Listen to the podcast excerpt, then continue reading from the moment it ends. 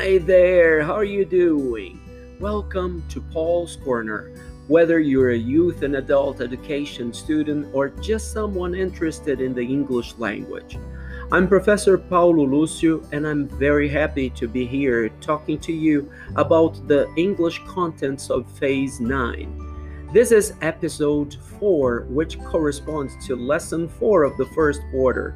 I hope you enjoyed this lesson. Olá, tudo tranquilo? Seja bem-vindo ao Paul's Corner. Seja você aluno ou aluna do EJA da Secretaria de Educação do Estado do Rio de Janeiro ou simplesmente alguém que se interessa pela língua inglesa. Sou o professor Paulo Lúcio e estou muito feliz em estar aqui conversando com você sobre os conteúdos de inglês da fase 9. Este é o episódio 4, que corresponde à aula 4 do primeiro bimestre. Espero que você goste dessa aula.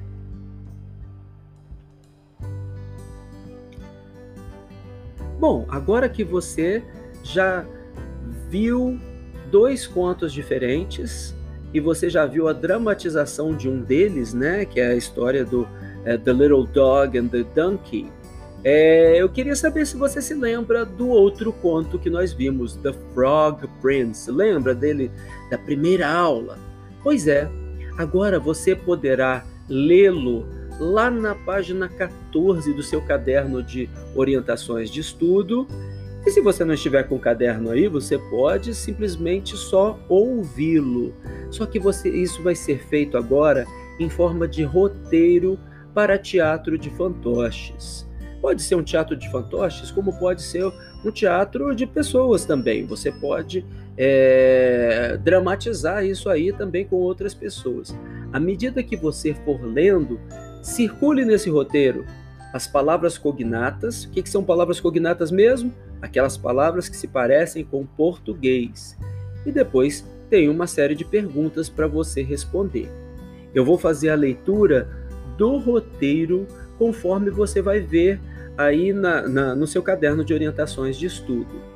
É, você vai ver que no roteiro tem é, orientações entre parênteses, tem os nomes dos personagens, é, tem a parte do narrador e tem as falas, tanto do, é, do, narrador quanto de cada personagem, né? E tem até os sentimentos de cada personagem. Eu não vou ler os sentimentos que der para expressar de outra forma. Agora, é, em alguns casos, eu vou, vou ler o que está entre parênteses para você poder se guiar, ok? Preste bastante atenção. Character list: Narrator, Princess, Frog, Prince, King. The Frog Prince. The stage has a prop well center stage. Narrator in today's story, we learn about the importance of keeping a promise.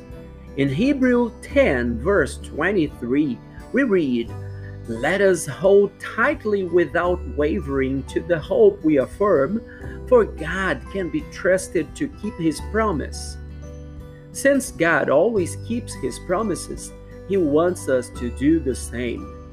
So let's begin. Once upon a time, there lived a king whose daughter was very beautiful. Close by the castle lay the forest, and under an old tree in the forest was a deep, dark well. On a very warm day, the princess liked to play in the cool shadows of the trees. Enter the princess. The princess carries a ball.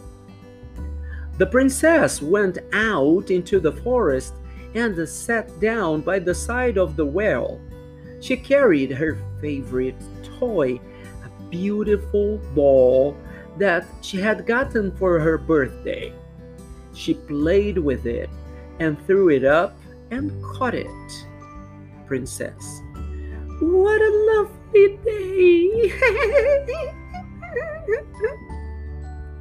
Today, the princess was playing. She slipped and did not catch the ball.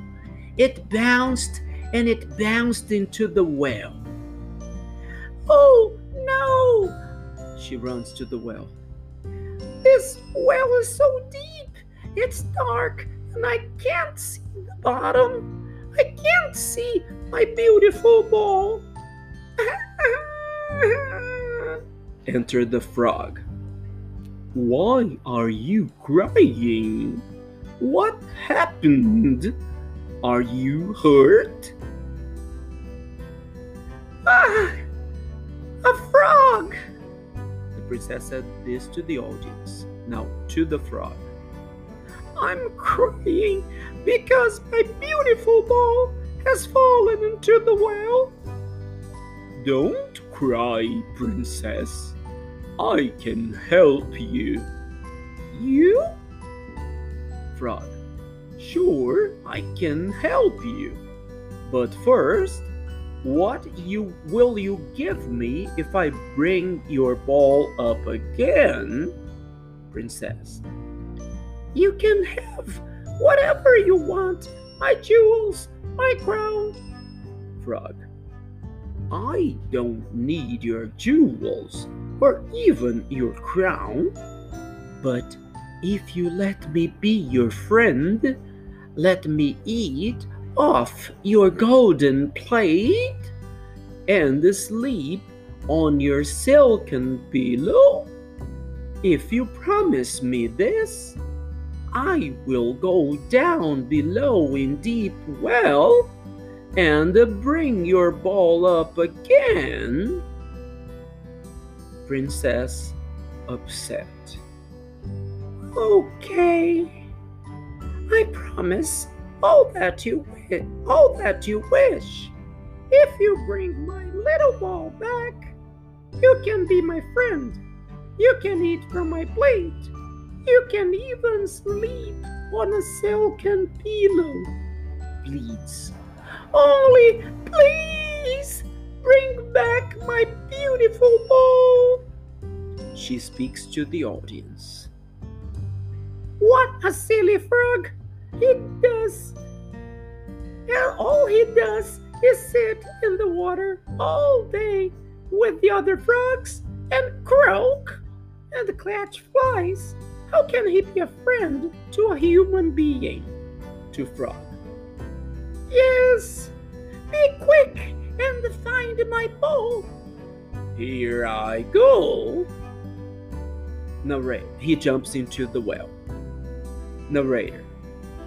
The frog jumped into the well. He splashed down into the bottom and found the ball. In a short time, he returned to the top and gave it to the princess. The princess picked it up and ran away with it. Exit princess quickly. Frog. Wait! Wait! Take me with you! I can't hop as fast as you can run! Exit frog hopping slowly. The well is removed. Narrator the frog croaked and croaked after her, but it didn't help. She didn't listen to him. She ran back through the woods and straight home to the castle. Enter Princess. She soon forgot about the poor frog. Enter the king. When she seated herself at dinner with the king, and was eating from her little golden plate, there came a splash, splash, splash, splash up the marble staircase. There was a knock at the door. Frog from outer stage. Princess, come open the door for me. Princess crosses to the side of the stage. We hear the door slam. She returns to the table. King. Who was that, my dear? Princess. No one, Daddy! Shaking. King. You seem very upset. You were shaking. Is there a giant outside that wants to carry you away? Princess. No, Daddy, nothing like that. It's a disgusting frog. King. What does a frog want with you? Princess. When I was in the forest playing with my ball, it fell into a well. Because I was crying, the frog brought it out of the well, but not before he had made me promise to make him my friend and let him eat from my plate and sleep on my silken pillow. I never thought that he would leave the water. Now he's outside the door and wants to come in. There is a knock at the door. That's him. He's still there. Frog. Princess, come, open the door for me. King. You must do what you promised to do. Go and let him in. Princess goes to the door, and the frog enters. He crosses to the table. Frog. Princess, lift me up beside you. I can't reach the table. King. Do it, my dear. You made a promise. She picks up the frog. Frog. The food looks delicious. Let me eat from your golden plate. Princess pushes away from the dog. Go ahead. Have all you want. Somehow, not hungry now. Frog. This is fantastic! Much better than the flies and bugs that I catch in the water. Princess. Ah, Frog. Yummy! Princess. Are you finished? Frog. Yes, thank you. I've had all that I want. Now I'm tired. I've had to hop a long way here to the castle. Carry me to your room and to your silken pillow. I'm ready to go to sleep. Princess You've got to be kidding! backs away. King, my daughter, he helped you when you were in trouble. He helped you get something precious back for you. You promised to do these things for him in return, so you must do it. If a king's daughter doesn't keep her promises, how can we expect others to tell the truth? God wants us to be like Him as we treat others. As it says in Psalm 145 13, the Lord always keeps His promises. He is gracious in all that He does. Princess. Yes, Daddy, you're right. Of course. I'm sorry. Narrator. She carried him upstairs to her room. Exit the princess, the frog, and the king. There is a large pillow in the center of the stage. Enter the princess carrying the frog. Frog. I am tired. and I want to go to bed. Lift me to the pillow, or I will tell your father. Princess. You know, Frog, you're right. Daddy made me realize that I did not do as I had promised. You did your part, and I must do mine. You acted like a good friend. I should have brought you home to dinner with me. At least my room will be warmer than the cold water of the woods. Come, rest yourself on this silken pillow. Frog. Thank you, Princess. Princess. Good night. I'm sorry, Frog. Here's a good night kiss. Princess kisses the top of the frog's head. Narrator. No sooner than she had kissed the frog good night, a wonderful change came over the frog. Frog puppet is exchanged for the prince. Princess. Am I dreaming? Prince.